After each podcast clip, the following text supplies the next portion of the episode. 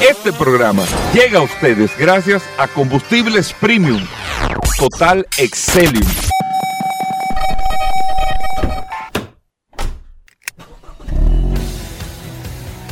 Bienvenidos al programa número uno de movilidad en la República Dominicana. Vehículos en la radio. Bien amigos y bienvenidos a Vehículos en la Radio. Señores, buenos días. Hoy es lunes, estamos arrancando esta semana 28 de este mes de agosto del año 2023 y nosotros compartiendo con ustedes con todas las noticias y todas las informaciones de este maravilloso mundo de la movilidad en este espacio Vehículos en la Radio. Mi nombre es Hugo Vera, es un honor, un placer estar compartiendo con ustedes en el día de hoy y poder llevarle lo mejor de la información de este sector de vehículos y analizarle muchas cosas que uno se da cuenta, que uno ve, eh, que uno tiene la oportunidad de, de traérsela aquí en el día de hoy y también compartir eh, las mismas informaciones que ustedes nos mandan para opinión, opiniones que nos hacen a través del WhatsApp del programa, el 829-630-1990. 829-630-1990, que es el WhatsApp de Vehículos en la Radio. Muchas cosas interesantes en el día de hoy. Hoy que es lunes, eh, le damos la bienvenida también a Paul Manzueta, que tiene el WhatsApp en las manos. Paul, ¿cómo arranca la semana? Gracias, Hugo. Gracias, como siempre, por la oportunidad que me das de compartir contigo todos los días en este programa Vehículos en la Radio. Gracias a todos por la sintonía. Un abrazo de manera inmediata a todos los que se conectan a través de la herramienta más poderosa de este programa, Vehículos en la Radio, el poderoso El WhatsApp, WhatsApp. 829-630-1990. ¿eh? No, el WhatsApp está eh, 24-7, Hugo Veras. Este WhatsApp eh, de Vehículos en la Radio, la verdad es que es una herramienta sumamente útil. Hoy un lunes sumamente interesante. eh, muchas noticias durante este fin de semana, muchas cosas interesantes. Así que usted se puede enterar eh, en este programa Vehículos en la Radio.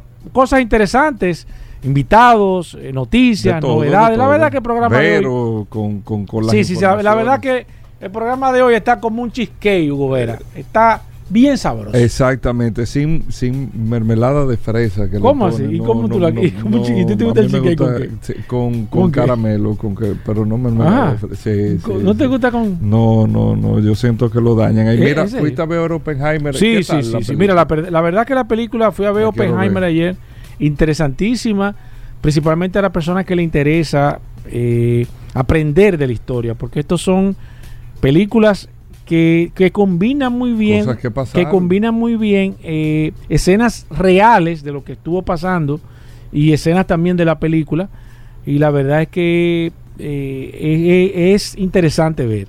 Más que todo, Hugo Vera, para que uno se dé cuenta que las cosas, todo en la vida es un trabajo, perseverancia, disciplina, eh, una serie de condiciones que siempre son las mismas. ¿eh?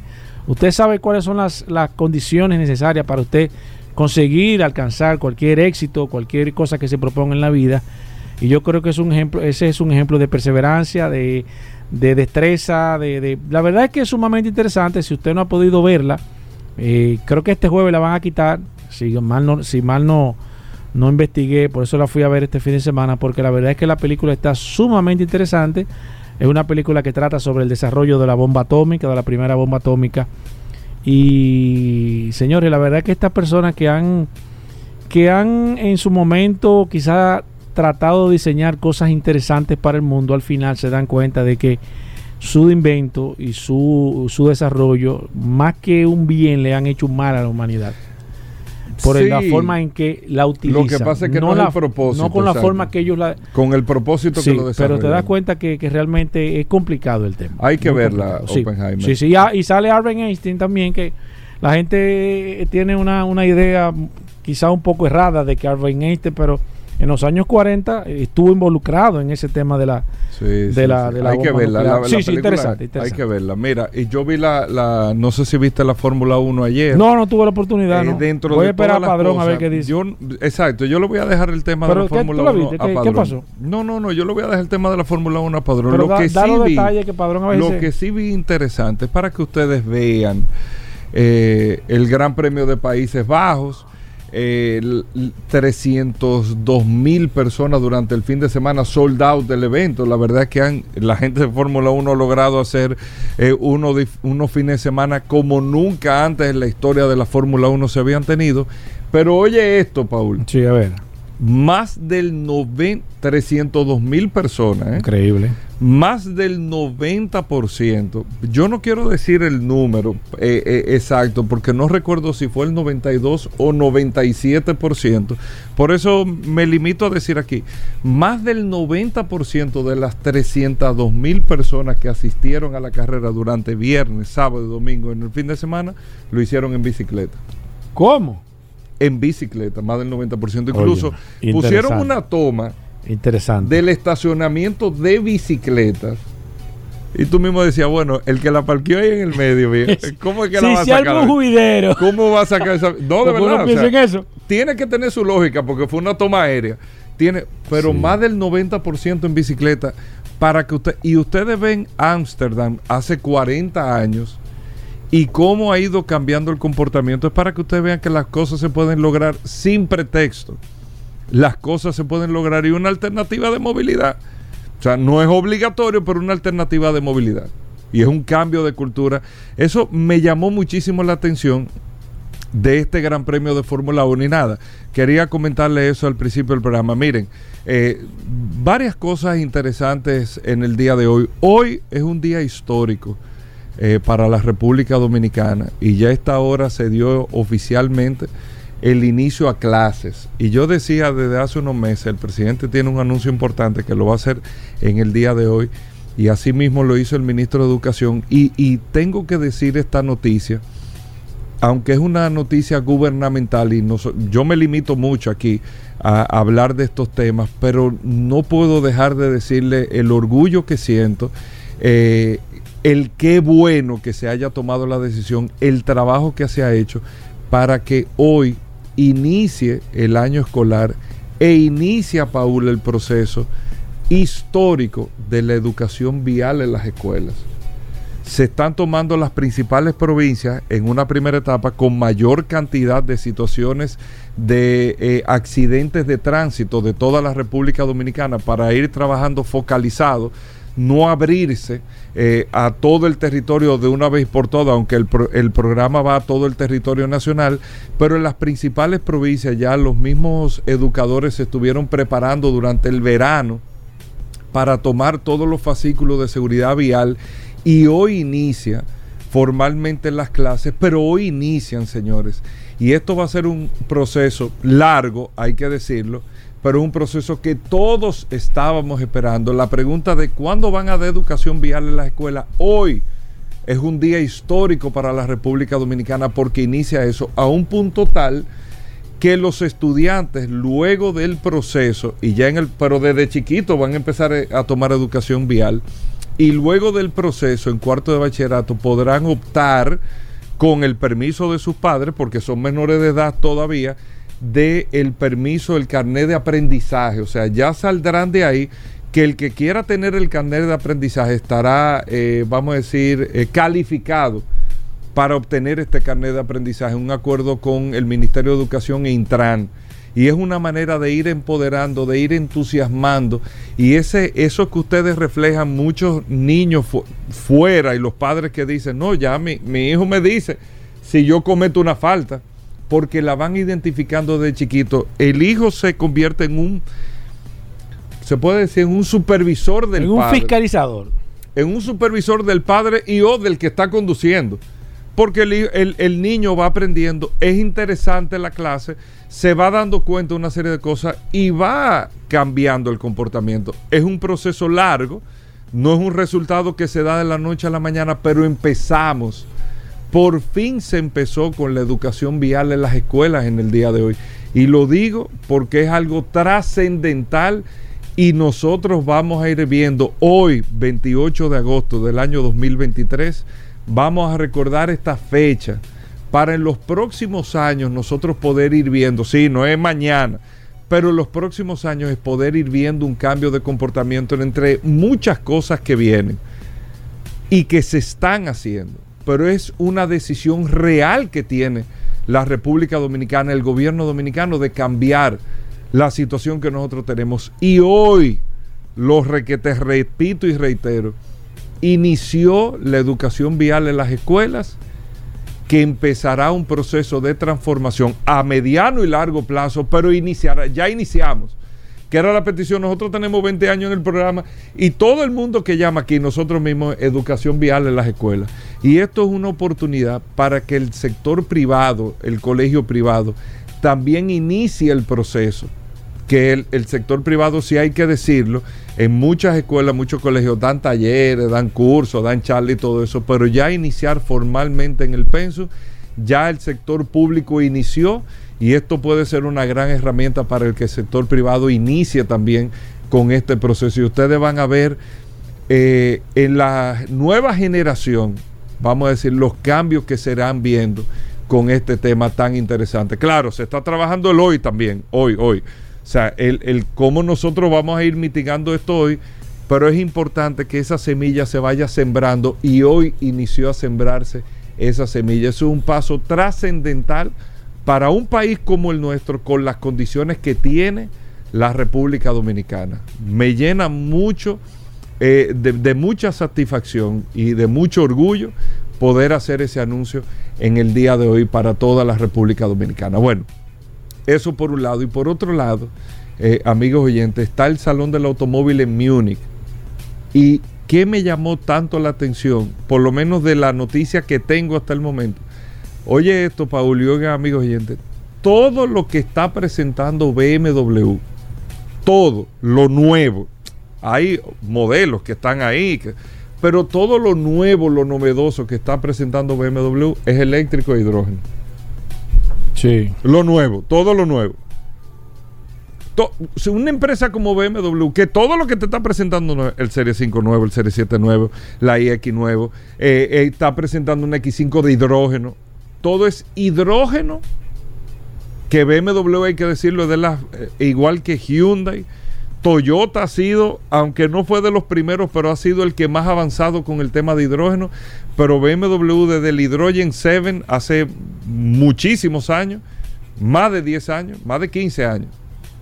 Sí, como 15 años exactamente, ha estado trabajando el proyecto de hidrógeno. Y todo lo que está presentando en el Salón del Automóvil de Múnich es hidrógeno y eléctrico. Todo. Y me imagino si esos son ellos, no tengo la información de todos, pero si esos son ellos, me imagino que todo, todo el mundo que está presentando ahí está por esa línea. Hidrógeno y eléctrico.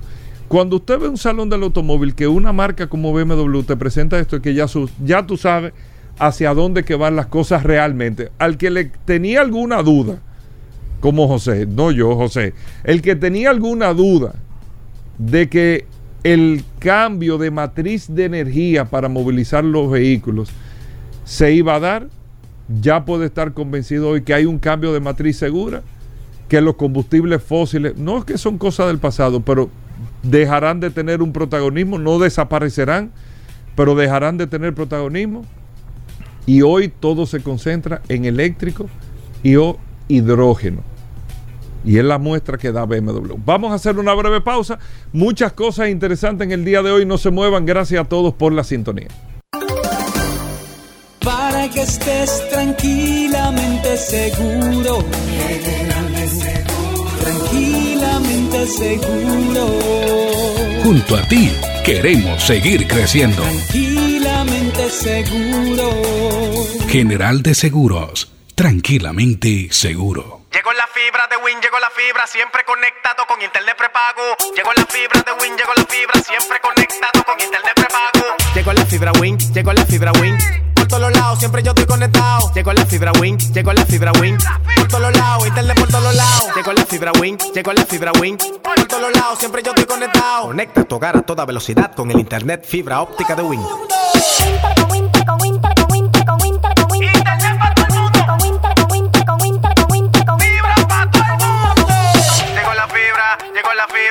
La fibra, llegó la fibra, llegó la fibra, llegó la fibra. Llama al 809-200-3000. Solicita tu internet por fibra de Win con más de 300 canales de televisión gratis. Win, conecta tu vida. Sol 106.5, la más interactiva. Una emisora RCC Miria. Ya estamos de vuelta. Vehículos en la radio. Bueno, de vuelta en Vehículos en la radio, Paul Manzueta. Le dicen Paul Oppenheimer. No. Ya hay gente escribiéndote en el WhatsApp con eso. ¿eh? Gracias, Hugo, como siempre. Recordar el WhatsApp 829-630-1990. 829-630 es la herramienta que usted tiene que tener en su celular. Usted tiene graba el número de teléfono de los bomberos, la policía, eh, graba la defensa civil y ahí mismo, debajo de esos teléfonos importantes, pone WhatsApp de vehículos en la radio. Esa herramienta usted tiene que tenerla siempre a su disposición, cualquiera que sea su necesidad, si está relacionada al sector de vehículos, usted puede buscar. Es una inteligencia artificial prácticamente que nosotros hemos puesto ahí. Así que no haga ningún tipo de transacción. Si su mecánico le dice algo y usted como que le suena como raro, déjame, dame un segundito. Usted se va para allá atrás del taller, de una vez toma su celular y hace la pregunta a la inteligencia artificial y automáticamente le va a dar una idea y usted se va a dar cuenta si realmente está actuando de manera eh, honesta o, de man- o, o tiene el conocimiento y si no, lo vamos a poner en contacto con alguien que también lo pueda ayudar. Claro, Así que que lo- 829 630 Eh, eh, 1990. eh, El WhatsApp es como una especie de Google. Sí. No, no, la inteligencia artificial, Hugo Vera. Hay Pero, gente, eh, hay, hay gente que. Mira, ayer domingo hubo gente que me estaba preguntando los números. Se daba un palé, digo, no, que no llegamos. no ahí. es de eso, esto No es de llegamos. vehículo. Esto es de No Bueno, muchas cosas interesantes. Ay. Paul, ¿qué tenemos para hoy? Gracias, Hugo. Tengo un par de informaciones interesantes. Un comentario primero y luego voy a, a dar una noticia. Voy a comenzar con la noticia primero y es que tengo aquí el ranking nada más y nada menos de cuáles son las mejores 10 aerolíneas en los Estados Unidos. Las 10 mejores aerolíneas en los Estados Unidos en este año 2023 y voy a comenzar con la número 10 Elegant, Elegant Air está en el número 10. Número 9, Frontier Airlines. Vuela aquí Frontier. Tanto aquí a Santo Domingo como a Punta Cana. Línea de bajo costo de los Estados Unidos. En el número 8, Spirit Airlines. Increíble. Dos líneas aéreas de bajo costo dentro de las 10 mejores líneas aéreas de los Estados Unidos. En el número 7, JetBlue Airways Corporation. JetBlue Airways Corporation. En el número 7, en el número 6 está American Airlines. Esas últimas cuatro vuelan aquí de manera frecuente a la República Dominicana. En el número 5, United Airlines también está volando aquí a la República Dominicana dentro de las mejores 10 líneas aéreas en los Estados Unidos en este año 2023. Número 4, Alaska Airlines. Alaska Airlines, eh, que no, creo que no vuela aquí a la República Dominicana, salvo que no esté volando por el aeropuerto de Punta Cana, pero siempre está entre las mejores líneas aéreas de los Estados Unidos. En el número 3, Hawaiian Airlines. Increíble. Número 2, Southwest. Vuela aquí a República Dominicana, Southwest, eh, principalmente a Punta Cana. Está en segundo lugar. Y en primer lugar, como la mejor línea aérea en los Estados Unidos en este año 2023, está Delta Airlines, que vuela aquí también a la República Dominicana. Ahí está la noticia. Voy con el comentario ahora. Y miren, señores, estuve en este fin de semana por el Aeropuerto Internacional de las Américas. Y voy con algunos comentarios puntuales. Sé que muchas personas han estado visitando de manera frecuente por un tema de familiares el Aeropuerto Internacional de las Américas, pero yo tenía, les soy sincero, en este año no había ido. Creo que fui el año pasado, si mal no recuerdo, como a mediados. Tenía como más de un año que no iba. Me sorprendió mucho varias cosas. Voy a hablar, voy a hacer eh, críticas constructivas y de las cosas positivas que vi del Aeropuerto Internacional de las Américas. Primero, señores, el parqueo increíblemente, totalmente lleno. El, el parqueo del Aeropuerto Internacional Las Américas necesita urgentemente una ampliación. El parqueo del Aeropuerto Internacional Las Américas estaba totalmente lleno. Vehículos parados fuera en la autopista, vehículos parados encima de las gramas. Eh, mucho, no sé qué está pasando en esto. No vi la grúa. Aparentemente ya ellos no tienen grúas. Eh, es, interes es importante que el aeropuerto, los aeropuertos en los Estados Unidos y en toda parte del mundo debe de tener una grúa. Deben de tener una grúa por un tema de seguridad. No se puede parquear carros en las inmediaciones del aeropuerto y estar solos. Aunque estén acompañados, no deben de estar por un tema de seguridad. Los aeropuertos son temas de seguridad nacional. No se pueden dejar vehículos parados en una grama, en la calle, fuera. Muchos vehículos parqueados fuera, me imagino porque no había espacio. Otros quizás por el tema de se quejan con el costo del parqueo, que no está caro. Si usted hace una comparativa de cuánto usted paga por un parqueo fuera de la República Dominicana, usted está pagando aquí 150 pesos la hora. Usted me va a decir, ¿está caro para la República Dominicana? No está caro tampoco. Si usted tiene seguridad y tiene un buen parqueo, yo creo que eh, usted vaya, salvo que usted no se le presente alguna situación, una o dos horas que usted gaste 150 a 300 pesos por el parqueo. Si su carro está seguro y bien vigilado, no creo que esté que sea costoso. Eso es importante que se tome en consideración. Señores, la cantidad de gente, el aeropuerto internacional Las Américas está pequeño.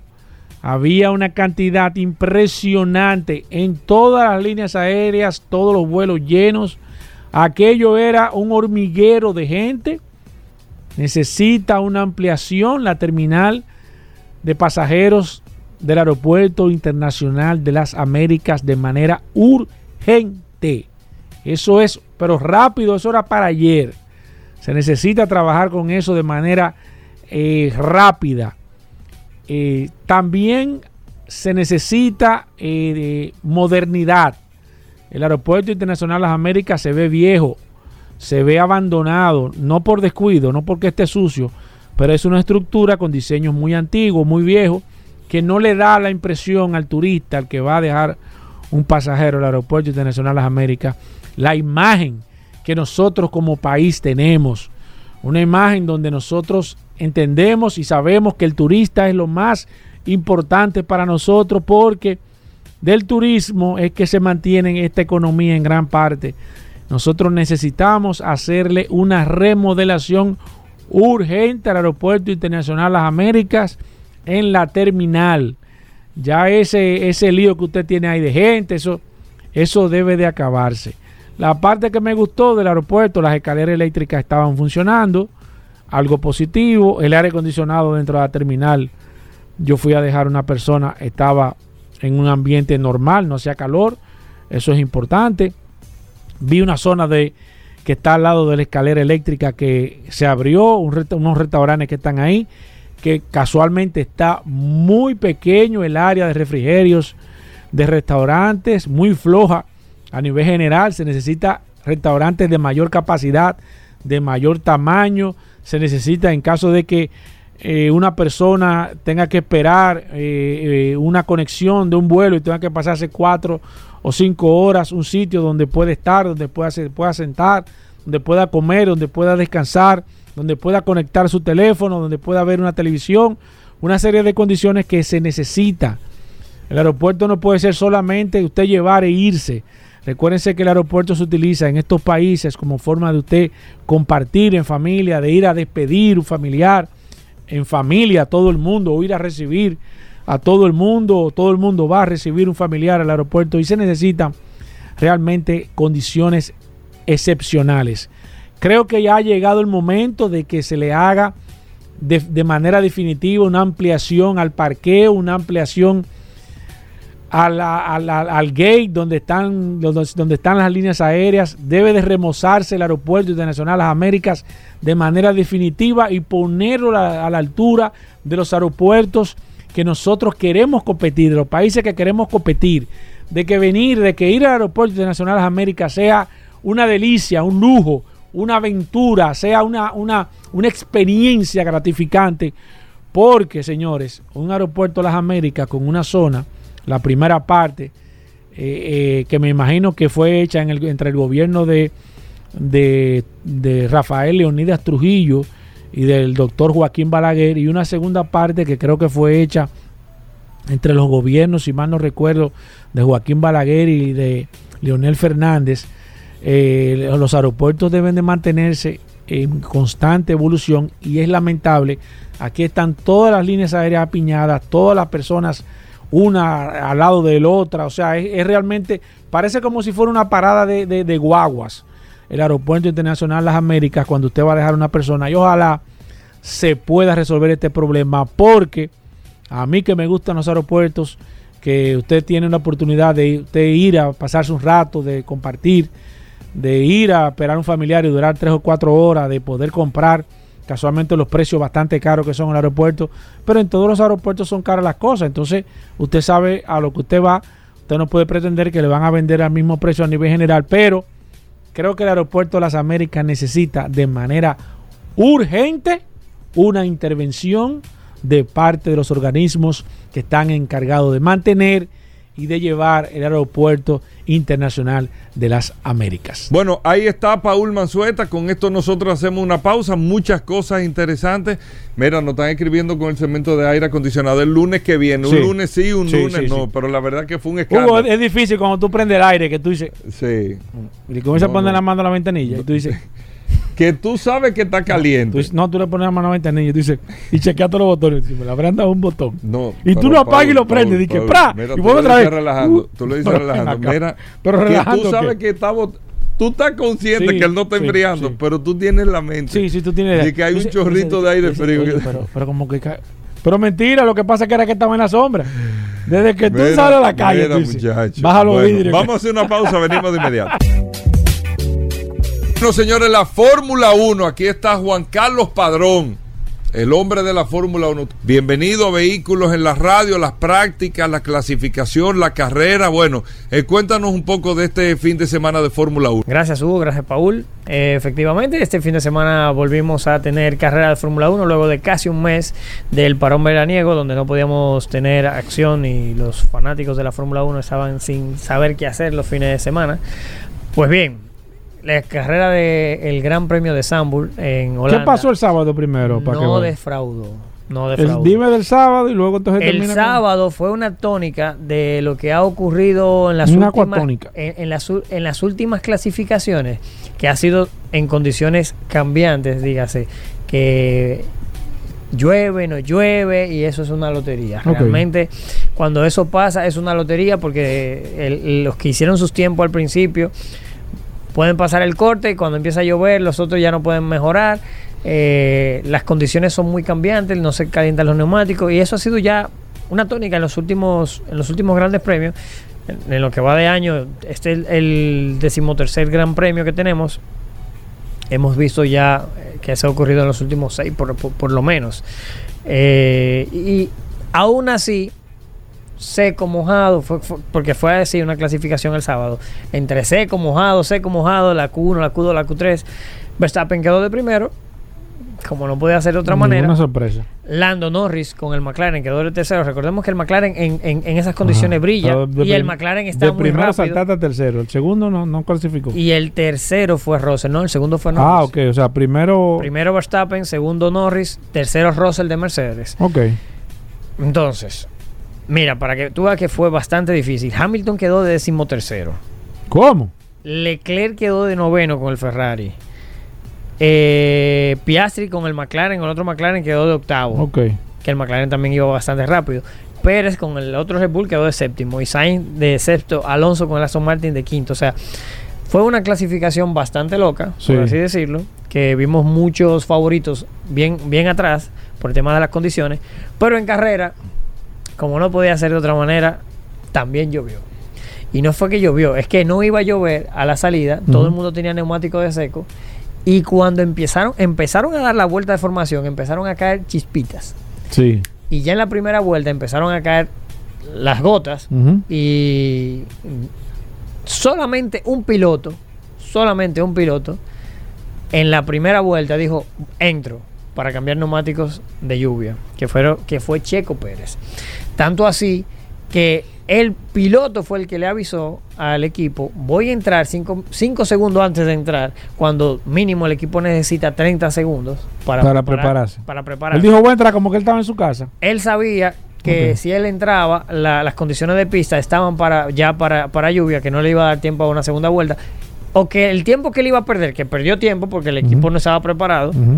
Fue una parada larguísima. Él lo recuperó con esos neumáticos porque los otros pilotos tenían que ir bastante lento para no salirse de, de la pista. ¿Y por, por qué te digo esto? Bueno, porque esa fue una decisión de él. Le, le, le, le convino, pero el equipo no le ayudó para nada. Normal. El equipo realmente, el equipo Eso- Red Bull, eso es normal. El equipo Red Bull está para Verstappen. Verstappen Claro, es su piloto eso número es- uno. pero eso se sabe de hace Verstappen es una estrella, eh, hay que decirlo. Oye, todos los errores los cometen eh, con, con Checo Pérez. Y toda la hermano- parada de Checo Pérez. Verstappen dice- hace una carrera perfecta. Tú sabes que mi hermano dice que. Él, lo- lo, él lo ha dicho desde hace mucho, desde hace varios años. Él lo dice que, que con Verstappen quieren hacer una leyenda. Y para hacer una leyenda tienen que, que hacer que sus otros pilotos queden muy atrás. Es lógico. Pero no, no, yo no, yo no lo veo tan así. Yo lo veo que ellos sí favorecen bastante a Verstappen. No, no, En te- todo, en el todo. Hasta el carro está mejor, tú te das cuenta. en el desarrollo del El equipo que tiene. No, yo, no puedo decir, yo no puedo decir que, Sí, que- sí, que- sí, que el, monoplaza de, de Pero tú de te Checo das cuenta que le, más pa- lento. le No. pasa por al lado a Checo Pérez y lo deja yo, lo, parado. yo lo que te puedo decir, yo lo que te puedo decir no es te que el desarrollo del monoplaza, el desarrollo. Por ejemplo, si, si un piloto dice, mira, el, el vehículo, si, si Verstappen dice, mira, el vehículo me subvira, o sea, que, que, que no, me, no me gira tanto, y Checo Pérez dice, no, a mí me sobregira, o sea, me gira más de la cuenta, ¿a quién le van a hacer caso para el desarrollo? Pero es que te das cuenta, porque es que cuando Verstappen arranca de, de, de lejísimo, le pasa a Checo Pérez que ven primero, lo Entonces, deja parado. desarrollan el monoplaza para No, que eso- eso para es- que sobrevire un poquito más haciéndole Eso es un secreto a voz. Es un secreto a voz. No, yo te lo digo ¿por qué? porque en esta carrera, señores. Y a Checo Pérez lo mandan a parar dos y tres veces por carrera. En- en esta Verstappen para a veces una y a Chepa. No, no, pero ¿Es lo qué que- equipo que tiene? No, no, pero en, no. en- en esta carrera, en esta carrera de, de- de- que era de Holanda, el, Sí, el ya gran te, premio ya de te casa, convenciste de lo que yo estaba diciendo hace el, mucho. el gran premio de casa de Verstappen y un gran premio donde Verstappen podía igualar y así fue el récord de victorias consecutivas que absoluto lo tenía eh, Sebastián Vettel de nueve victorias consecutivas que lo logró en el 2013 cuando el dominio de, de, de Red Bull también estaba en esa temporada de manera abismal. No, no hizo más carreras porque se acabó la temporada, porque si no, Hubiera seguido. hubiera seguido ganando 10, 11, 12, 13, porque ya nadie le Exacto. iba a alcanzar en esa ¿Qué es, temporada. la, qué es la ventaja que te tiene? Que es la ventaja que este tiene. Entonces, mira, Checo Pérez tenía muy buena oportunidad de ganar esta carrera, sobre todo con esa estrategia, pero luego uno ve que Verstappen le iba recortando cuando paró una vuelta atrás, quedó 14 segundos por detrás de, Checo Pérez, porque Checo Pérez con esa estrategia que él mismo la, la, la, Sí. la, ejecutó, la ejecutó, porque él fue que dijo voy a entrar y entró, aunque perdió tiempo, eso le, le hizo rédito. ¿Y sa- Eh, salió en qué lugar y en qué lugar? eh, en llegó primer esta? lugar salió, salió. Y o sea, cuando él cambió la goma, quedó en primer lugar. Cuando los otros entraron, Quedó quedó, en en, el prim- sol. que- quedó en primer lugar porque ya le había dado una vuelta rapidísimo. rapidísima, los otros tenían que ir súper lento. Entonces, ¿qué, ¿qué ha pasado con eso? Que en carrera vimos que Verstappen fácilmente, cuando cambió neumático de lluvia, le estaba recortando hasta 4 segundos. 4 segundos. Y, le estaba bajando el tiempo. y se puso a 4 segundos de, de- de- de Checo, Pérez. Lógico. Y yo decía, ¿pero por qué? O sea, de verdad que Checo Pérez al final no tiene ritmo. No. Toto Wolff ya lo dijo, ¿no? Mira, Checo Pérez no es ningún idiota. Eh, e- ellos están, o sea, el jefe de Mercedes, Toto Wolff, ha dicho que Checo Pérez no es ningún idiota para ir tan lento. O sea que No, lógico. a él- a- a- ellos El están carro- favoreciendo bastante. Claro, el carro Pues, está ¿qué, superior. qué dijo Checo Pérez cuando terminó la carrera? Checo Pérez dijo, no, lo que pasa es que a mí me dijeron que tenía que ahorrar neumáticos, que bajara el ritmo. Pero a Verstappen no se lo dicen. Ah, le dicen lo contrario. Me dicen que va a volver a llover, que si desgrado mucho los neumáticos voy a tener que volver a entrar. Exacto. Sin embargo, ¿qué fue lo que pasó? Sí, no llovió. Que no empezó a llover más, no empezó a llover más, Ya. todo, todo lo contrario. De hecho, esa- esa- eso que le dijeron a Checo Pérez no lo se lo decían, a- eh, o sea, los que estuvimos viendo la carrera, No, no se dijo. no se dijo. No salió al aire. No, no, y que, y que no lo decían los otros equipos, que iba a volver a llover, todo lo Exacto. contrario. Decían que iba a volver a llover las últimas 10 vueltas, como así fue. En las últimas 10 vueltas sí que llovió. Pero después la carrera se, se- se- de- después de esa seco. primera vuelta fue en seco.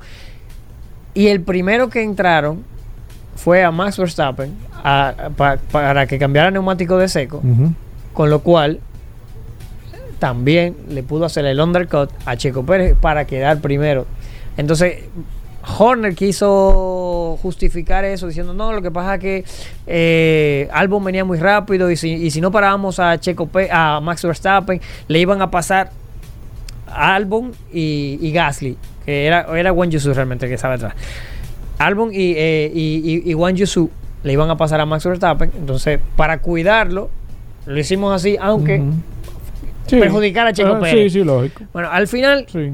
al final, al final, al final, yo te puedo decir que esta carrera, si no hubiera sido por el favoritismo de Red Bull hacia, Sí, hacia Max Verstappen, la tenía que haber ganado Checo Pérez. Claro. Que Checo Pérez siempre ha sido muy bueno en lluvia. Y en, y en el tema de la gestión de los Claro, neumáticos. Checo Pérez no va a ganar una, carrera. Quizá gane la de México. Pero, Pero, pero, no va a ganar una carrera porque es que Verstappen es el. Verstappen, también hay que decirlo, es mucho más rápido que Checo Pérez. Claro que tiene mejor carro, es lógico. No, es mucho más rápido. Sí, sí, tiene mejor carro.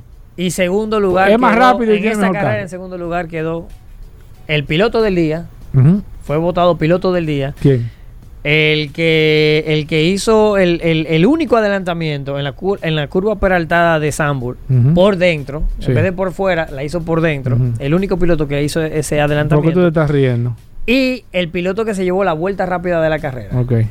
Que fue nada más y nada menos que el Aston Martin de Fernando Alonso. Oye, eso yo sabía Quedó que de segundo. Piloto del día. Se te Yo- nota. a- acuérdate que yo Te sale por la vaina. para ahí. esta, no, para mí Sí, Fernando sí, Alonso sí, es el ese mejor piloto tuyo. No Ese es el mejor piloto. Sí, yo sé. No ha tenido el monoplaza, Yo sé, pero es el yo sé piloto que es el mejor gracias piloto. Que, gracias a Dios que tiene un, buen, un buen ¿En qué monoplaza lugar este quedó en segundo? En segundo. Bueno. En tercer lugar, terminó la carrera Checo Pérez, pero fue sancionado con cuatro segundos. ¿Por qué? Porque eh, para mí esto también fue injusto de parte de la FIA. A Checo Pérez le aplican to- todas las porque- leyes. No, no, porque dijeron que, que entró. Todo, todo, todos los que reglamentos. superó el límite de velocidad en los pit lane, es verdad. Pero que también hubo una excusa. Estaba lloviendo, estaba inundada. Él no pudo frenar. De hecho, es tan así que cuando él frenó, Siguió derecho el siguió derecho y rozó el muro. O sea, no Sí. fue que él no quiso No fue de manera intencional. Era que la pista estaba tan inundada Sí, que no, no, hay un plan frenaba, contra- hay un no plan frenaba. contra Checo. Bueno, le, le sancionaron con cuatro segundos y eso hizo que Pierre Gasly, que estaba justo detrás y no porque por puro ritmo, sino porque la carrera se, se suspendió, hubo una bandera roja. Yo Estaba ahí detrás y cuatro segundos ya le, Se- le- le- le quedó Gasly se detrás. fue para el cuarto lugar. Su- subió al podio Pierre Gasly de, del Alpine. Una gran noticia para Alpine porque realmente después de este parón de verano donde, donde han el grupo Alpine que pertenece al grupo Renault han de, de- decapitado toda, toda la, la cúpula, o sea, se fue el director técnico, el director deportivo, el, el jefe de equipo, el CEO de la marca, o sea, Mo- cuatro mo- cabezas. mo- movieron la, la costelera. Está, está to- eh, esto le viene muy bien realmente al equipo Alpine, este, este podio. Eh, cuarto quedó Checo Pérez, de quinto quedó Carlos Sainz de Ferrari, que el Ferrari realmente estuvo bastante lento, y en sexto quedó Hamilton. Hamilton no quedó más adelante. Primero porque tuvo problemas en, la clasificación, como dijimos, la clasificación fue una clasificación bastante loca. Eh, no es por ritmo, es por las condiciones de- de- de- del circuito, de, la pista mojada pero tuvo bastante ritmo. El, el Mercedes yo lo vi con muy, muy, muy buen ritmo, pero realmente esta lluvia, los más perjudicados en este circuito, en esta carrera, fueron los McLaren, porque Norris salía de segundo, terminó séptimo detrás de, Hamilton, y los Mercedes, porque Russell también, que salía de tercero, terminó muy atrás. De hecho, tuvo, al final tuvo que, que- no abandonó, pero vamos, quedó a más de 55 segundos de, la cabeza. Ok. Eh, con esto tenemos que el, el- el mundial queda. Verstappen está en primer lugar a 339 puntos. Fernando Alonso de segundo lugar a 168. Hamilton de, de- de- perdón. ¿Cómo es? Checo ¿Cómo? Pérez está de segundo a 201. Ah, Fernando de tercero a No, pero ya tú lo, tú, lo 168. pusiste, tú lo pusiste de segundo ya. A, No, lo que pasa, a mí se me olvidó decir que tú sacas la, la- la- la variable Verstappen y Red Bull y, Sí. y Checo Pérez, el mundial está muy igualado hacia abajo con Fernando Alonso, Luis Hamilton, Ca- Carlos Sainz y Charles Leclerc. Ok. Pero más que nada entre Fernando Alonso y Luis Hamilton, porque 168 Es el tercer Fernando lugar. Alonso y el cuarto 156 Luis Hamilton. O sea, Están pegados. ¿quién terminará tercero este año? No lo sabemos. ¿Tú crees que Checo Pérez termina segundo? Checo Pérez debe terminar segundo. Debe terminar segundo. Sí. Bueno, ¿cuándo es la próxima carrera, Juan Carlos? Bueno, la próxima carrera es en dos semanas. Ok. Tenemos el. Perdón. No, en dos semanas no. Porque este fin de semana tenemos carrera otra vez. O sea, ¿Otra vez este fin de viene- semana? sí, tenemos Monza. Ok. Tenemos Monza y.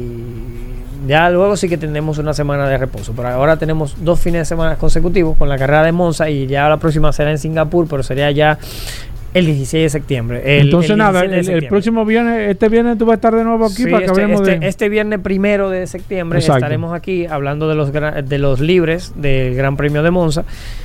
Y el sábado tenemos la clasificación a las, a las, 10, a las 10 de la mañana, hora local, Sí. y a las 9 de la mañana tendremos la carrera. hora Bueno, local. nada, pues gracias Juan Carlos. Nos vemos entonces el próximo viernes. Esa carrera estuvo buena. El que no la vio puede ver la repetición porque estuvo bastante interesante. Bueno, ahí está Juan Carlos Padrón. Agradecidísimos, Paul. Vamos a hacer una breve pausa. Venimos en un momento.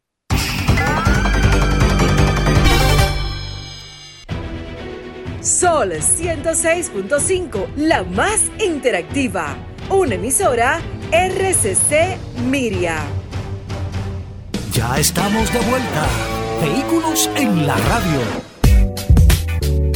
Llegamos al momento de las noticias en Vehículos en la Radio. Nuestra colaboradora Vero está con nosotros. Vero, bienvenida al programa. Nuestra asistencia artificial de inteligencia fuerte eh, de Vehículos en la Radio. Vero, bienvenida. ¿Cómo va todo? Hola muchachos, ¿cómo están? Arranca la semana. Hoy es lunes. Soy Vero. Y ahora vas a escuchar las últimas noticias de este apasionante mundo de los vehículos. Hoy, en las noticias, los nuevos tenis de Puma son Porsche 911. Nuevo documental de Carlos Gousen de Apple TV. Los 30 años del Peugeot 306. El Rayo McQueen y Sally andan juntos. Toyota y el misterio de su nueva camioneta. En las nacionales, BMW inaugura un nuevo centro de servicios. ¿Y cuál es el color preferido? Por los dominicanos, con estas noticias, arrancamos. En las internacionales. En los Estados Unidos, Sindicato de Trabajadores de Fabricantes de Automóviles de Estados Unidos. Aprueban posibles huelgas. Los tres fabricantes de automóviles General Motors, Ford y Stellantis de la nación americana se encuentran bajo amenaza de una posible huelga por parte del sindicato United Auto Workers. Gracias a Puma, ya puedes llevar todo un Porsche 911 en los pies a pesar de que no les fue todo lo bien que se prometieron en las 24 horas de Le Mans, el 2023 es para Porsche el año de las celebraciones. Y es que a la de sus 75 años como marca en activo, se le suma el 60 aniversario de su modelo más significativo, el Deportivo 911. Amas efemérides han dado lugar, como suele ser costumbre, a una gran cantidad y variedad de merchandise conmemorativo, como por ejemplo estos dos modelos de zapatilla deportiva que acaba de lanzar Puma, junto a la marca de Stuttgart, denominados Retro y Heritage. Apple TV estrena el documental del ascenso y caída de Carlos Gousen. Basado en un reciente libro de investigación sobre su figura, narra desde sus hitos en Nissan hasta su rocambolesca huida de Japón. No había vuelta atrás. Parece que a Carlos Gousen le basta con una breve frase para justificar la increíble historia de su caída en desgracia después de haber sido uno de los altos ejecutivos más admirados y respetados en el mundo del motor. La pronuncia en Se Busca, Carlos Gousen, el nuevo documental que Apple TV ha estrenado esta misma semana. Dirigido por James Jones y publicado como una miniserie de cuatro capítulos, Se Busca, Carlos Gousen, se adentra en la biografía reciente de este polémico personaje, desde su llegada a las altas esferas de la automoción como presidente de Nissan, hasta su actual situación de exilio en el Líbano, fruto de una huida digna del mejor cine de espías. En Europa, 30 años del Peugeot 306, en el comienzo de la mirada felina. A principios de los 90, el 306 le dio a Peugeot lo que más necesitaba, un compacto de referencia, y el punto de partida para su identidad estética más exitosa. Allá, por los comienzos de los años 90, los periodistas del motor ya lo teníamos relativamente fácil para juntar una veintena de vehículos compactos en una misma comparativa. Pero aún así, este particular género de automóviles, el más buscado de siempre por el comprador medio, seguía compuesto por una mezcla muy heterogénea de formatos. Lento pero constante, como el goteo del agua, el triunfo del Volkswagen Golf terminó por fijar cuál debía ser el formato ganador.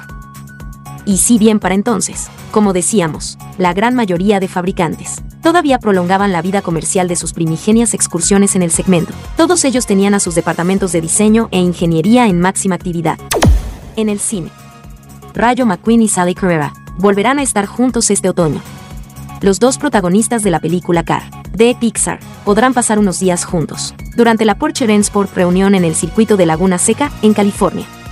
Rayo McQueen dejará por unos días el Museo Petersen de Los Ángeles, donde reside habitualmente, y Sally Carrera viajará desde el Museo Porsche de Stuttgart hasta Laguna Seca para que, después de más de una década sin verse, los dos emblemáticos protagonistas de la primera entrega de Cars puedan verse de nuevo uno al lado del otro. Será durante la Porsche Sport Reunion 7, el acontecimiento Porsche más importante que se celebra en Estados Unidos, y en el que seguro que tendremos muchas más sorpresas. Rayo McQueen y Sally Carrera de tamaño real, se crearon en 2006 para el estreno de la primera entrega de Cars, que se celebró en el 2 Motor Speedway de Charlotte. Sally se fabricó a partir de un 911 real de la generación 996, y es un vehículo real que circula y se conduce. Tanto Sally como Rayo han viajado por todo el mundo para distintas celebraciones, de Pixar y con cada una de las nuevas entregas de Cars. Desde hace más de una década no han estado juntos y en ocasiones han estado en eventos separados, por muchos miles de kilómetros, en diferentes continentes.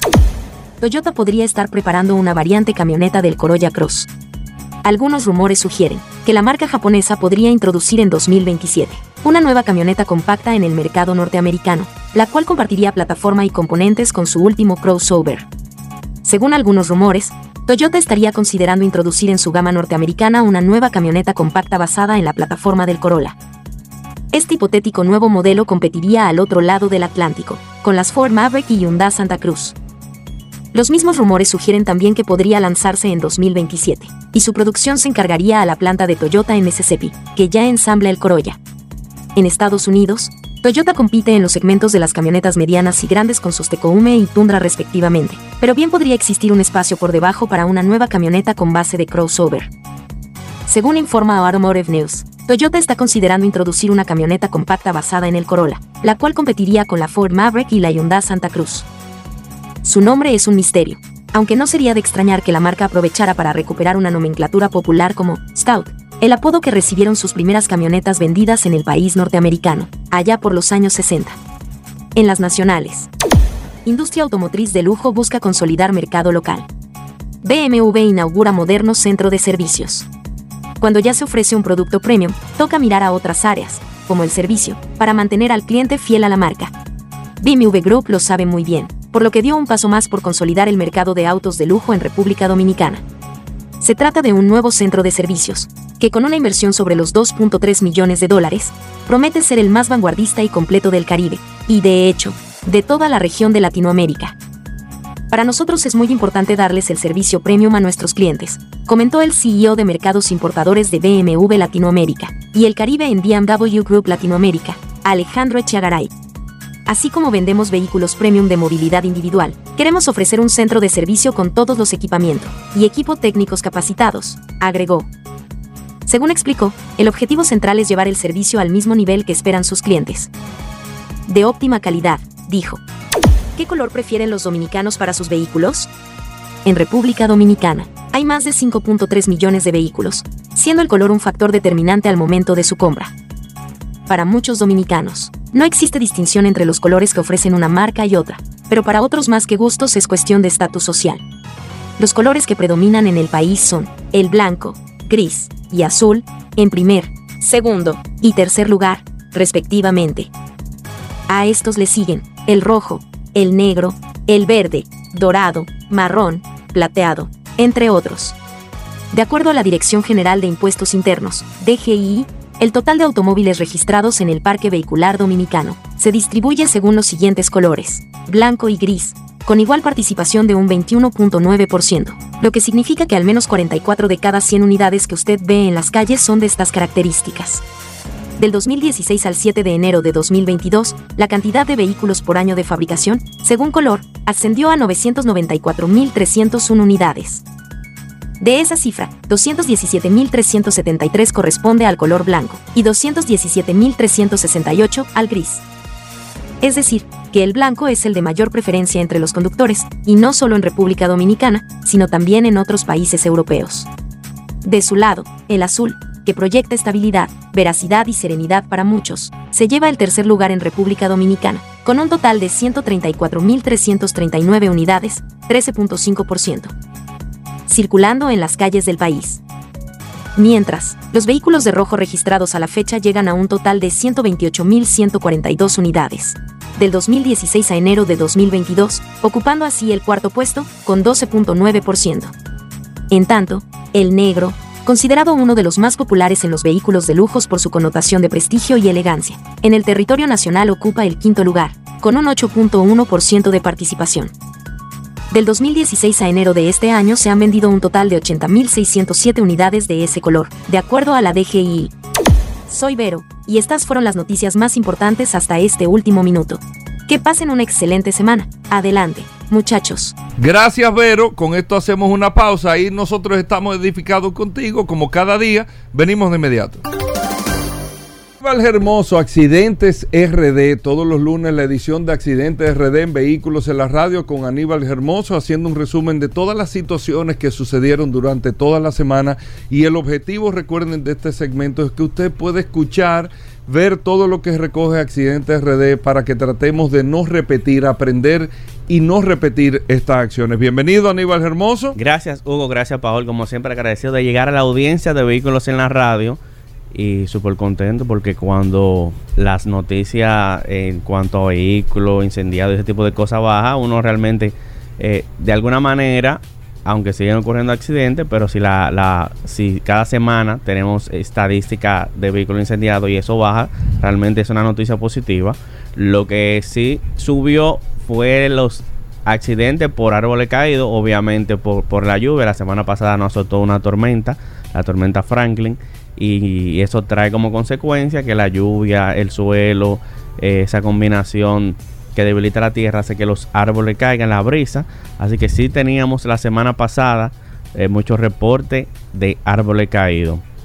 En cuanto a, al, quizá algo que llamó muchísimo la atención, podemos destacar eh, cómo un agente de la DGC se volvió viral al rescatar a, a Firulai durante la tormenta, algo que fue muy bonito. A la, gente, sí, a la gente le gustó mucho eso. Sí, para que tú veas que los agentes también tienen su corazón. Sí, en medio de la tormenta, un agente fue por un, por un perrito cariñosamente viralata, mestizo, y lo sacó de la, de la vía y se lo llevó. El, el que grabó el video, gracias, lo grabó para Accidente RD. En el video él dice Accidente RD, mira, Oye, pero qué bien. mira lo que es esto. Y también agradecer a los medios de comunicación que le mucharon la- el pedazo donde dice Accidente RD. Ajá. Le tenemos muchísimo cariño y aprecio de todo También, No entendemos también. la razón de haberle muchado ese No, pedazo. que no quieren dar crédito. Pero, pero nada, ya estamos acostumbrados a ese tipo de acciones. Mira, hoy quiero hablarte de lo bueno, antes de, de- voy a cerrar con este tema. Primero vamos a hablar del, del que sí fue un acontecimiento, un accidente que marcó la semana y es que a la salida del aeropuerto de las Américas, ya antes de subir el elevado que te, eh, que te lleva hacia las Américas, hacia, hacia la ciudad, hacia el oeste, ocurrió un accidente donde un vehículo, una Jeepeta CRV, retorna en un, prácticamente intenta retornar y es cuando impacta con un motorista. Oye, yo vi eso. Sí, el, eh, nosotros nos dio chance el domingo ayer. Pero, pero, pero, ¿y esas personas quedaron? sí, sí, sí, hay otro video donde se ve muy herido, pero no, no ¿En fallecieron. serio? Sí, sí, se ven en el piso hablando con, con sangre, pero no fallecieron Oye, afortunadamente. pero, pero impresionante. ¿eh? Sí, lo- entonces lo impresionante es que, según testigos, esto ocurre con muchísima frecuencia. Lo que su- sucede en dos cosas, que ayer tuvimos eh, nos dio chance de hacer el video, es que en, ese tramo es una vía. Parecería que no, pero es solo te permite salir del aeropuerto hacia las Américas y, y para tú devolverte tienes quizá que dar alguna vueltica no tan cerca, pero es lo que toca. Y algunos conductores prefieren devolverse en vía contraria, porque también hay una callecita que te permite llegar más rápido y fácil al otro lado. Entonces la gente intenta retornar y también para devolverse. Hay mucho negocio por ahí que si la gente se pasó del negocio que iba, entonces intenta devolverse. Y ahí es donde ocurre el accidente. Nosotros hicimos varias propuestas eh, de, de- de canalizadores de, de carriles para evitar esta imprudencia. Algunas personas se llenaron de emoción y, y quieren poner muros. O sea, poner un, un muro jersey, lo cual le explicábamos a algunos seguidores que, que no, que es, sería una medida exagerada. En un tramo de una vía poner un muro que divida totalmente los carriles. El tema que traigo para hoy, que está eh, de moda, te podría decir, son los semáforos inteligentes. Vamos a hablar un poco de qué Sí. hace un semáforo inteligente y qué es un semáforo inteligente, ya que mucha gente piensa que eso que vemos en la calle, que, que te contabilizan el tiempo en verde y en rojo, ya por contabilizarte el tiempo, algunas personas piensan que eso ya es un semáforo inteligente, pero no. Un semáforo inteligente es un sistema de control de tráfico que utiliza tecnología para optimizar el flujo vehicular y peatonal en función de las condiciones del tránsito en tiempo real. Y subrayo la palabra tiempo real. ¿Qué quiere decir esto? Que si yo tengo un tránsito mayor en una dirección, en una intersección, el semáforo tiene la facultad de detectar qué flujo es mayor y adaptar el tiempo según considere eh, agilice el tránsito. O sea, si, no es que si ese semáforo dura 30 segundos en verde a la a las 10 de la mañana, a las 5 de la tarde va a durar el mismo tiempo. No, él te lo calcula para dar preferencia a donde haya mayor volumen y desahogar más rápido el, el tráfico. Claro. Adicional a esto, le da preferencia a los vehículos de transporte público y a los de emergencia. Es decir, que él detecta si viene un servicio de transporte público, un autobús, eso es normal en países desarrollados, darle preferencia a los vehículos de transporte público, o si viene una ambulancia, entonces él se pone verde para dar para priorizar el transporte público y los vehículos de emergencia. Algunos también tienen sensores de, sonido para, para la persona no vidente, ya que no pueden eh, eh, semáforos peatonales que emiten un sonido para que el peatón que es no vidente pueda cruzar la calle de manera segura. O sea, son muchísimas cosas que traen los semáforos inteligentes. Adicional también podríamos mencionar las cámaras, que es un sistema de cámara que ya es para cuestión de, la fotomulta, de fiscalizar, que sería un tema que podríamos traer el próximo lunes adicional, solo hablar específicamente de cómo funciona la fotomulta en los semáforos inteligentes que tienen su cámara, que muchas personas, hay muchas inquietudes sobre qué sucede si el con, si hay un DGC debajo del semáforo y el semáforo y te manda a pasar en rojo, que qué va a pasar con la fotomulta. Todo eso creo que es un tema que podríamos ampliar la próxima semana, pero en conclusión, un semáforo inteligente es un dispositivo de control de tránsito que utiliza tecnología avanzada como sensores, cámaras y sistemas de comunicación para gestionar el flujo de vehículos y peatones de manera más eficiente. Así que ya, eh, si no lo sabías, ya lo sabes. Vehículo incendiado, solo Vamos esta semana, que ¿qué? ¿Un solo? Un solo ¿Y en ¿Qué es lo que está pasando? Pues se está controlando, gracias a Dios. Vamos a decir que fue por la lluvia. Sí, oye, la pero lluvia. interesante eso. Mira, esta noche bueno. arrancamos una. ¿Pero dónde fue el vehículo incendiado? ¿No el- en la avenida hípica. Allá Ok, por la ecológica. Ok, ok. Mira, esta noche Ok. Esta noche. tenemos un video donde iniciamos una campaña de concientización sobre que nosotros nos quejamos mucho de que somos el país número uno en accidentes de tránsito, Sí, de sí. que cuántos accidentes ocurren en nuestro país. Pero muchas veces ese mismo que se está quejando, mientras se queja, está cometiendo una imprudencia. Entonces hoy, mm, a pesar de que tenemos varios videos, lo que decidimos fue lanzar ese primer video, esa campaña, donde demostramos lo que deseamos, pero lo que somos también. O sea, no podemos querer cambiar la situación de nuestro país si nosotros mismos nos ponemos de nuestra parte. Entonces hoy lanzamos esa campaña donde, damos, donde dejamos evidencia de que queremos un cambio, pero nosotros no, nos, no nos empoderamos de iniciar ese cambio. Ok, ¿y a qué hora va a ser el video? Vamos a tirar un video live, así que puede salir a las 7. 7 de la noche, bien. de la para, noche. para- tú me entiendes, para darle chance a los otros, para no decir sí. que tú estás eh, eh, monopolizando las redes sociales. Y que los demás que compartan. Que compartan este también. video es realmente, eh, eh, nos combina todo. Sí, interesante. ¿Y cómo vamos a, ver- a poder ver el video? Pueden hacerlo a través de las redes sociales, Instagram, Facebook, Twitter, a través de accidentes, rayita abajo RD y accidentes.rd. Bueno, gracias Aníbal, Accidentes RD. Accidentes RD, ahí te pueden mandar todos los reportes, todo. Hacemos una pausa, no se muevan. Ya estamos de vuelta. Vehículos en la radio.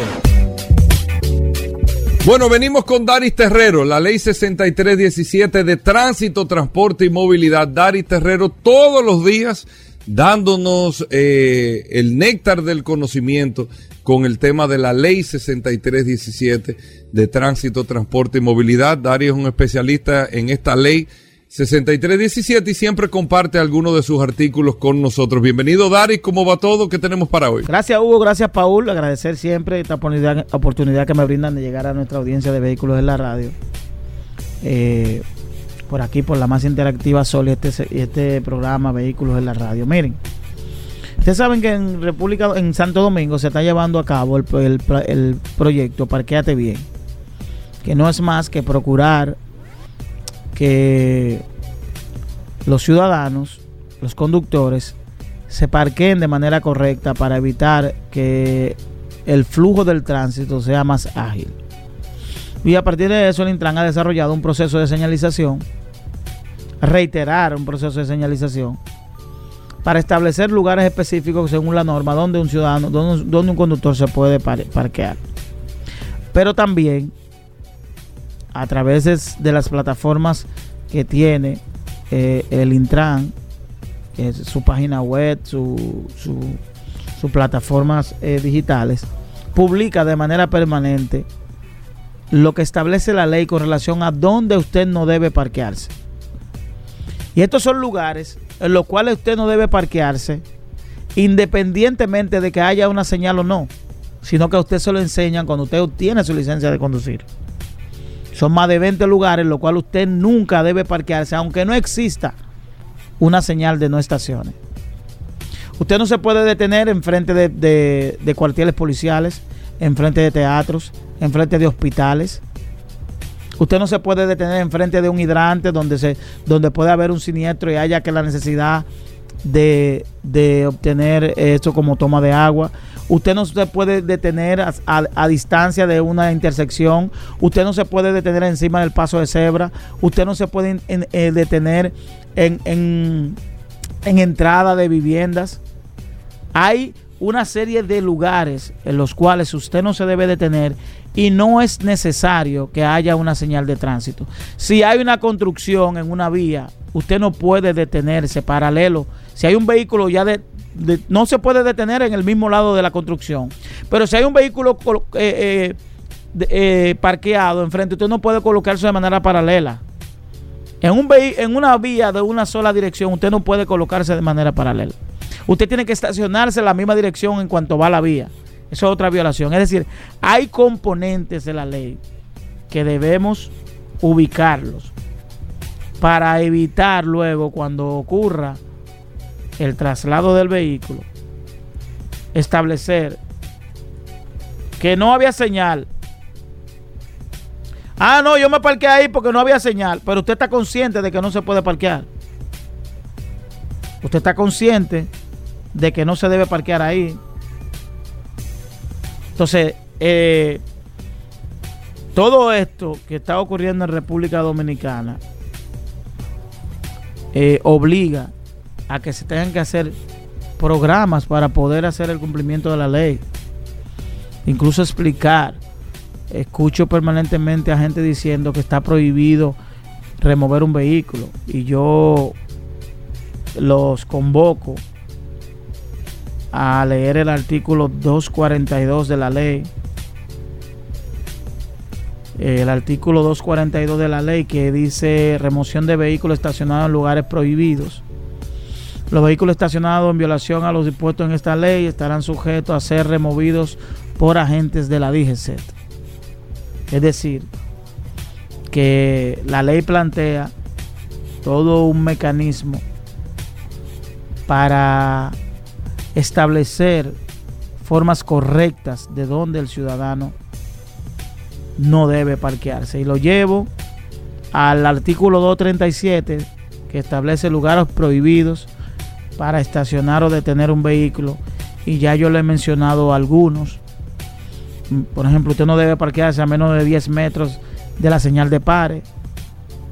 Usted no puede de- eh, estacionarse en una isleta. Usted no puede estacionar su vehículo en la acera. Usted tiene que estacionar su vehículo a una distancia del contén. Es decir, son elementos que nos enseñan al momento de nosotros eh, obtener una licencia de conducir, pero que en un alto porcentaje nosotros lo ignoramos y preferimos exigir el derecho sin cumplir nuestro deber. Nos vemos en la próxima. Bueno, ahí está Daris Terrero, arroba Daris Terrero 1 en todas las redes sociales. Usted puede seguir a Daris Terrero para preguntas e informaciones sobre la ley 6317. Hacemos una breve pausa, no se nos muevan. Bien, mis amigos, y vamos con los cinco minutos del WhatsApp, el 829-630-1990. 829-630-1990. Recuerden que en breve estaremos hablando con nuestros amigos de, de Petronas. Pablo Hernández ya está aquí. Vamos a hablar de lubricantes, pero antes vamos a aprovechar estos cinco minutos y algo más, y un chin más, que le damos aquí a través del WhatsApp del 829-630-1990. A ver quiénes están conectados a través de esta maravillosa plataforma. Voy a hacer un comentario breve eh, en lo que las personas se, se encargan de, de reportar la sintonía. Miren, eh, alguien me hizo un comentario hace un momento sobre si estaba bien que la policía, la DGCET, fiscalizara a las personas que están en, dejando las personas o las personas que están circulando en el aeropuerto internacional Las Américas y hay que reconocer que en todos los aeropuertos del mundo, cuando usted llega, usted se da cuenta que hay patrullas de la policía.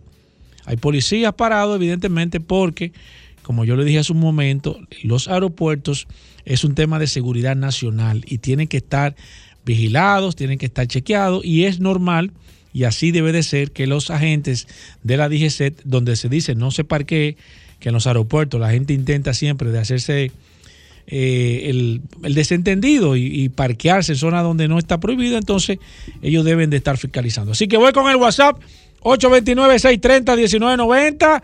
De inmediato tengo aquí que Alexander López se conectó, Diego Castellano, Jairo García, Isabel García. También está Julio Martes Reyes, mi amigo Alipio. También está Gloria García. Alfredo Mendoza, Juan Carlos Rosario, Robinson Fernández, reportando sintonía. Dice, estoy activo, Paul. También está Juan Lisset eh, José Escolásticos, Eduardo Paulino, mi amigo Sandy, Eduardo Antonio Concepción, que pone un dedito hacia arriba, así 829-630-1990 es la herramienta más poderosa de este programa Vehículos en la Radio. Ah, el pulgar, sí, el pulgar, es verdad. Ahí está, ahí está Pablo Hernández. Puso el pulgar, esa es. Esa es. Reyes Rubio, ahí está Alejandro riéndose, también está Eduard.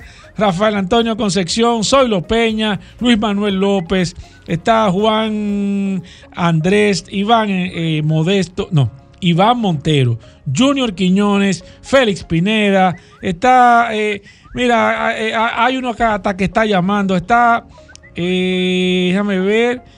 Recuerden que el WhatsApp no es para llamar. Merky Rosa, Wander Encarnación, mi amigo Jacinto, está José Asensio, también Rafael Enríquez, Rubén Severino, Eduard Paulino, Gilberto Padilla, está eh, Blinio, Blinio, no dice Blinio, Blinio Brea. Escríbelo bien. Blinio Brea, confírmame si es Blinio o Plinio. Yo tengo como Blinio. Eh, Huáscar, mi amigo Huáscar también, está José Antonio. Déjame ver quién más. Gilberto Padilla, está el ingeniero Ramón, Robinson Santana, José Parra, Rafael Enríquez. Se acaba de agregar el 3174. Por favor, envíame tu nombre para agregarte. Luis Batista que dice, hey, aquí estoy. Radamés Díaz. Está, eh, déjame ver, Rafael. Eh, Rafael está, bueno, Rafael, envíame tu nombre porque dice Rafael Entertainment. Envíame tu nombre para, para, agregarte ahí. Tengo también a Huáscar Antonio Concepción, Ángel Canera, Henry Díaz, mi amigo Janford. ¿Cuánto tiempo, Janford? Máximo Bautista, está también Anthony. El que me llamó ahorita fue Rafael. Parece que está desesperado. Ya te estoy saludando, Rafael. Envíame tu apellido, por favor. Tengo aquí a Juan Medina. Eh, mira, aquí nos escribió. Tú ves, Blinio. Blinio me confirmó. Blinio Brea. Nunca había escuchado ese. Tengo a Julio Tomás Santana que se acaba de agregar. Bienvenido, Julio. Efraín Villar, Jorge Parra, Juan José, Juan Aria. Susi también está conectada. Israel Cruz, Héctor Urbáez, Isabel García, Sonia Martínez, Alejandro Redondo, Carlos Ramírez, Tomás Mirabal. No William Fernández, míralo ahí. Eh, José Adán. Eh, tengo aquí, ah, mira, Rafael Núñez, sé que se llama. Tengo aquí a José Manuel. También está Manuel Aquino. Esto es rápido. El 829. Es que esta herramienta es demasiado poderosa. 829-630-1990. Gracias a todos por la sintonía. Vamos a hacer eh, una breve pausa. Cuando regresemos. Vamos a comenzar. Si usted tiene preguntas de lubricantes, usted quiere saber qué tipo de lubricante necesita su motor, qué tipo de aceite de transmisión necesita su vehículo, qué culan utiliza, qué tipo de grasa de diferencial. Aquí está Pablo Hernández, gracias a Lubricantes Petronas, pero hacemos una pausa primero. No se me van de ahí. Gracias Hugo, gracias Paul, gracias Aníbal. Y a todos los que nos escuchan lunes tras lunes aquí en Vehículos en la Radio. Y estamos muy contentos con los distintos resultados que estamos viendo en, lo que es la parte de lubricante Petronas en República Dominicana. Y asimismo también los elementos de que las personas nos sigan llamando, preguntando, cuestionando con relación al tema de los lubricantes, gracias al segmento que se inició aquí en este programa y ha revolucionado incluso las redes sociales. Vemos cómo personas eh, están eh, trabajando el deseo de enseñar, de mostrar las cualidades, las propiedades, los conceptos de lo que es el lubricante. ¿Por qué es tan importante el tema del lubricante para la conservación de esa inversión que usted hace o la decisión que usted toma de, comprar un vehículo, ese esfuerzo que usted hace para comprar un vehículo y cómo usted puede, qué debe de hacer y qué es lo importante de hacer un mantenimiento preventivo y el conocimiento de qué cosas ayudan al mantener la vida útil de este vehículo. Y una de, estas herramientas, esto, esto es el lubricante. Por eso, nosotros todos los lunes estamos aquí conversando sobre el tema de la lubricación, sobre el tema de la viscosidad, sobre el tema de las homologaciones y de las características que tienen los lubricantes. Una de las características principales, Paul, y todos los que nos escuchan, es identificar el tipo de lubricante para el vehículo que yo uso. ¿Cuál es la forma?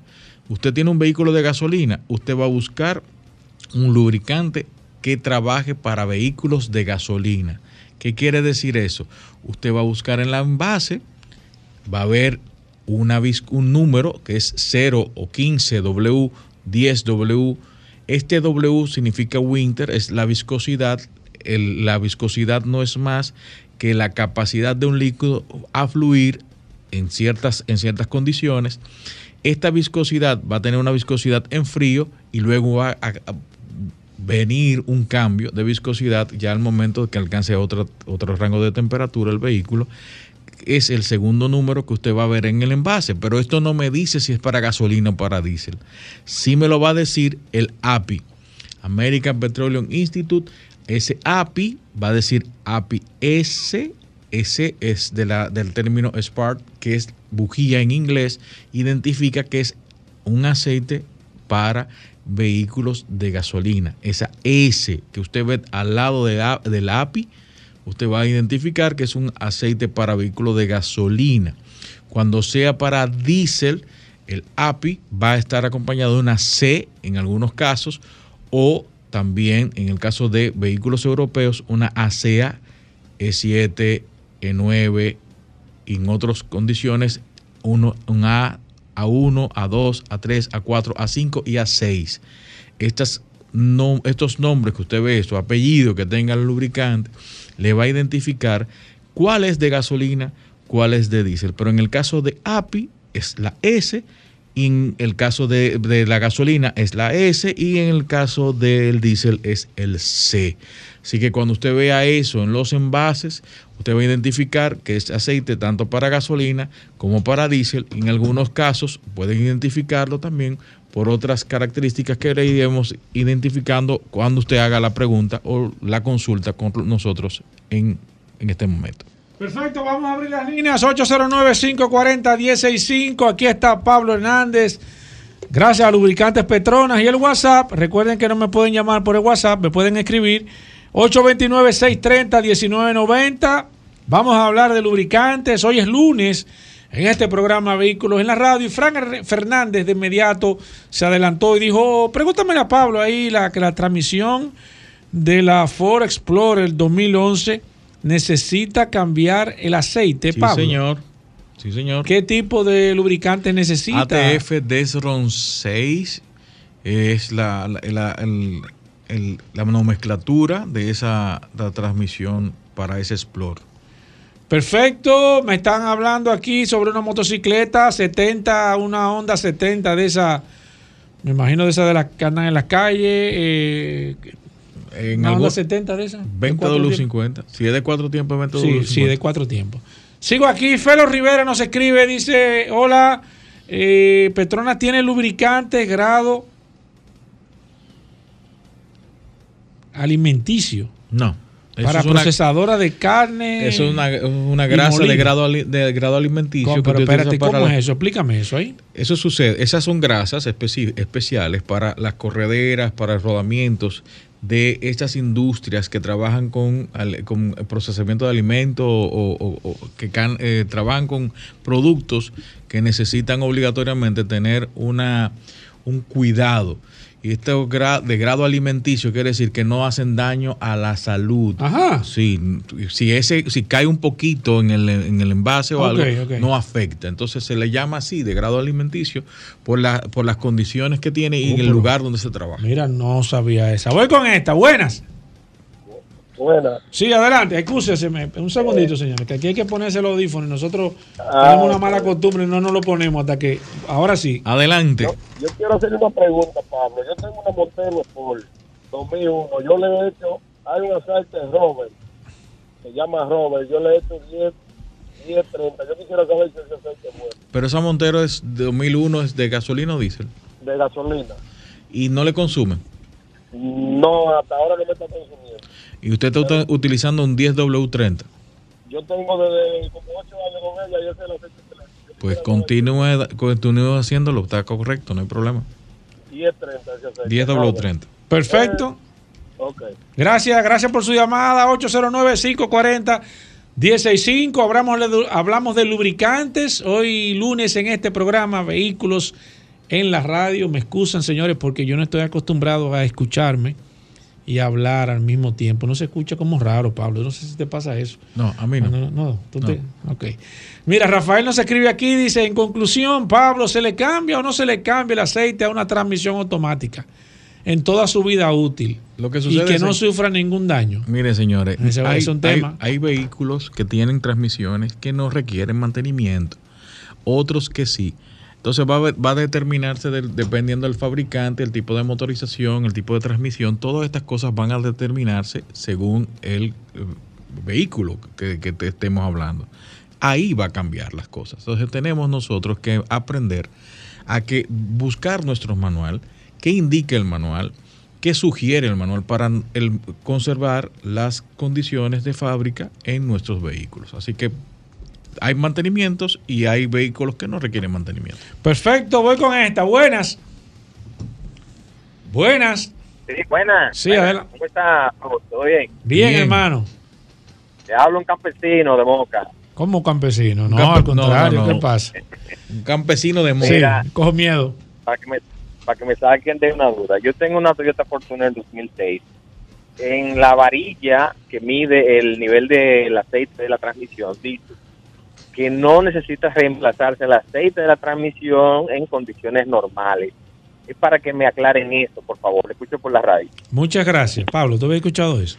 En condiciones normales quiere decir que cuando el, ve- el vehículo se encuentre con sus rangos de temperatura y todo ese tipo de, de situaciones y de condiciones normales, es decir, del rango de trabajo del vehículo, que en- cuando se considera severo no severo, en estas condiciones normales no debe hacerse un reemplazo de aceite. Ahora, hay transmisiones que requieren reemplazo por el tipo de severidad del trabajo o del uso. En el caso de nuestro país, nuestra región, se considera severo porque el stop and go que nosotros hacemos, en las paradas que hacemos constantemente, se considera el tipo de uso para vehículos en la gran mayoría es condición severa. Así que en el caso suyo, tiene que hacer el mantenimiento. Voy con esta. Buenas. Sí, buena. Sí, adelante. Eh, yo tengo un Brilliant 2011. ¿Qué aceite usted me, me, me recomienda? Pues yo recién lo compré. Es un- Ok, es un BID. Un BID. Sí, un B- eh, eh, no, BID no, BID 1 y Brilliant es otro. Ah, Brilliance. Ok, Sí. mira, es un, 10, un 2011 fue que dijo. Sí. 10W30, señor, 100%. 10W30, voy con esta. Buenas. Sí. Sí, adelante, señor. Mira, una cosa, eh, eso que dice no me importa, Riquito. Acuérdate que son los fanáticos de cogido, estrellas, gigantes que están dolidos. Ok. Está bien. ¿Y qué tú opinas de eso, hermano? No, él se fue. Él vino a hablar del Él está, mocano. él está cruzado, hermano. Buenas. Está hablando de pelota. Hola. Sí. Sí. Este, ¿me escuchan? Sí, adelante, señora. Aquí está Pablo Hernández. Hablamos de lubricantes. Este, yo tengo una Suzuki Swift 2008 Ujú. y cada vez que voy a comprar el lubricante, según recomendado por el fabricante, que es 5W30, los, los recomendadores me dicen que debo aumentar eh, el grado a 10W30. ¿Qué hay de cierto en que se debe cambiar el grado dependiendo del tiempo del vehículo? Gracias. Dígale a los recomendadores que no digan recomendando porque ese tipo de, de acciones no están correctas. ¿Por qué? Porque de 5.30 a 10W30 está cambiando la viscosidad en frío. Eso no hace ninguna diferencia. Nosotros lo que muchas veces hemos dicho, las viscosidades no se cambian de los vehículos, se mantiene la viscosidad del fabricante desde el momento de que usted compró el vehículo hasta el final, siempre y cuando no hay un desgaste que se presente, algo que fuera, fuera del rango normal del vehículo, entonces se puede considerar un aumento de viscosidad luego que se hayan agotado algunos en levantamientos con relación al tipo de lubricante, pero nunca se cambia la viscosidad del fabricante. Voy con esta. Buenas. Se cayó esa. Buenas. Alejandro. Sí. Saludando, saludando. Bien, adelante, señor. Eh, una pregunta. Mejor armador de la historia de la selección dominicana, para ustedes. Pero eh, yo creo que se está mezclando. Voy con esta. No, eso es Alejandro que se pone a hablar de pelota ahí. Buenas. Aló. Sí, adelante. Lubricantes con Pablo Hernández. Vehículos en la radio. Buenas, Sí. buenas tardes. Sí. Mire, yo tengo una Forerunner 7. Esa no tiene por dónde, do- por dónde chequearle el aceite de la transmisión. Es un tornillo que tiene que cuando yo hago el mantenimiento lo desmontan para meterle un dedo. Eso nunca se le ha cambiado el aceite. Quiero saber si, se le- si eso está correcto. Lo Dos- en la radio. 2007, Pablo. Forerunner. Quiere decir que esa transmisión es sellada y solamente requiere mantenimiento a nivel de filtrado cada cuando cumple el kilometraje. No se, no, eso quiere decir que usted no tiene cómo medir el tipo de, de- de la- de la- del recipiente de la- del aceite. Así que le recomiendo que vaya a un representante de la marca y allí le van a hacer el mantenimiento. Ese mantenimiento requiere, se requiere a los 35 40 mil kilómetros. Buenas.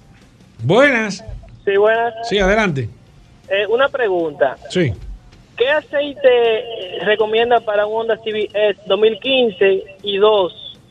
Es ver- mayormente cuando uno está en una pendiente, sea hacia arriba o sea hacia abajo, eh, es bueno ponerle emergencia para que todo el peso no descanse la transmisión. ¿Qué hay de cierto en eso? Claro que sí. Esa es seguro que sí, la segunda. Lo que sucede es que en la segunda es si usted va a hacer el parking en una inclinación. Lógico. Lo recomendable es antes de aplicar el parking, usted ponga la emergencia, ponga el vehículo en neutro, ponga la emergencia y luego ponga, aplique el parking. Claro. Esa es la, primera parte y eso ayuda a no maltratar la transmisión. Sí. En el caso del 0 es 0W20, el caso de vehículo Honda.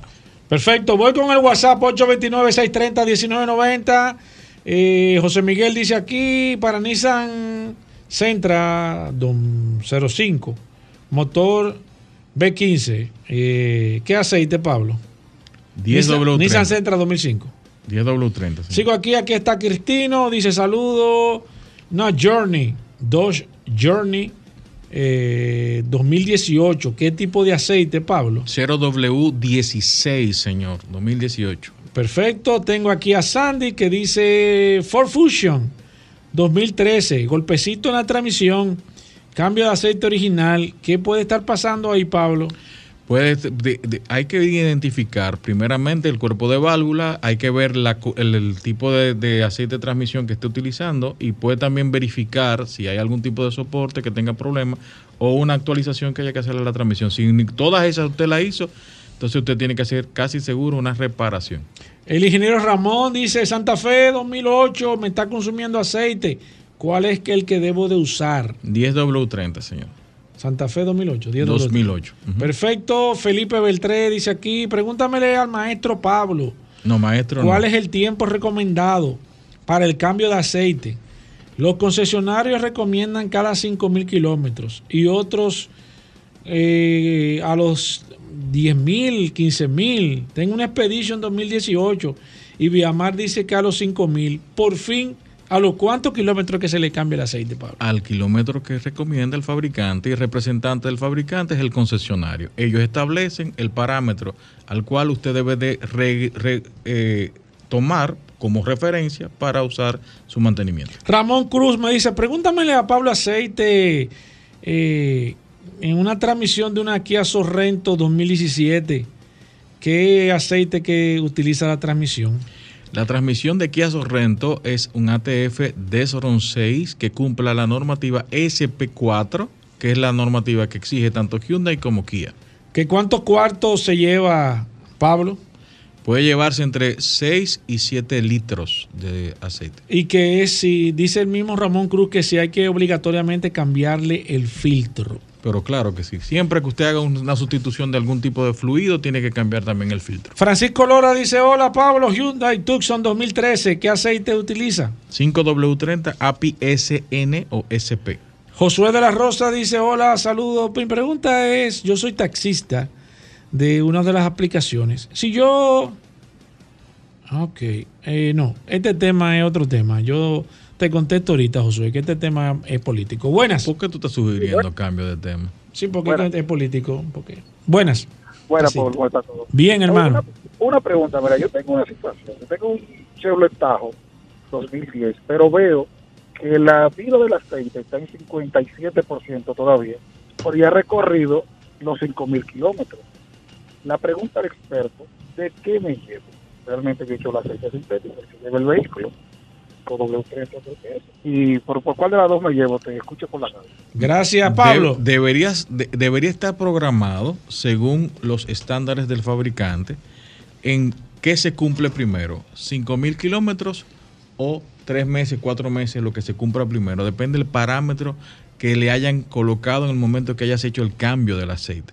Ese 50%, 57%, 80%, lo que está identificándose es que la programación que se hizo en tiempo te está calculando ese parámetro. Lo más seguro, la parametrización que se le hizo no esté correcta o no esté de acuerdo a lo que tú estás eh, acostumbrado a hacer mantenimiento. Debes verificar que no te hayan hecho un, pa- un parámetro de 10 de 10.000 kilómetros o 6 meses. Pablo. Eso puede pasar. ¿Dónde consigo lubricantes Petronas? Lubricante Petronas es representado por Magna Motors en República Dominicana. Usted puede conseguir lubricante Petronas en los siguientes lugares. TDC en la Monumental, cerca ahí de la República de Colombia. Serviteca frente a la OIM, ahí cerca de la universidad que está en la Avenida Independencia. Cardaf, zona oriental, centro de gomas Bello en Santiago y en La Vega.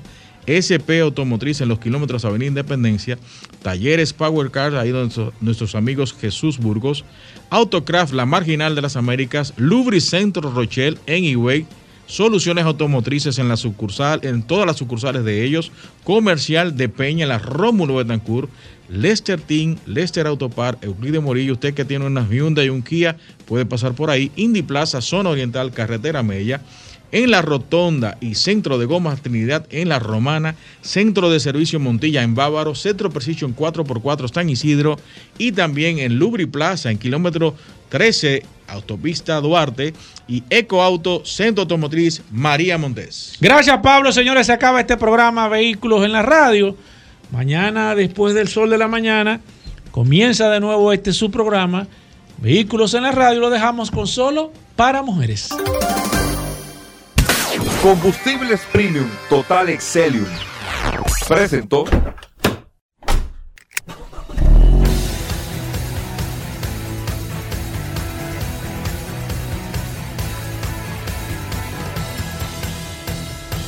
Vehículos en la radio.